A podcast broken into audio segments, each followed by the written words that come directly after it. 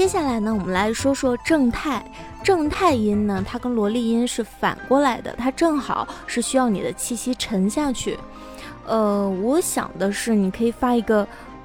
呃，或者是，呜，就是你可以感受到你的这个胸腔共鸣的地方，它是。震动的是能感受到你的气息是这样沉下去的，然后小男生呢，呃，像小女孩你配的时候，你就可以咧着嘴笑着说，然后男生呢，他就是要因为要沉下去嘛，所以你可以稍微撅一撅你的嘴，加油哦，我相信你一定可以的。小男孩呢，更多的是比较顽皮，比较干脆，所以你在配音的时候就不要像小女孩说话黏黏糊糊或者是拖拖拉拉这样，就稍微要干脆果断一点，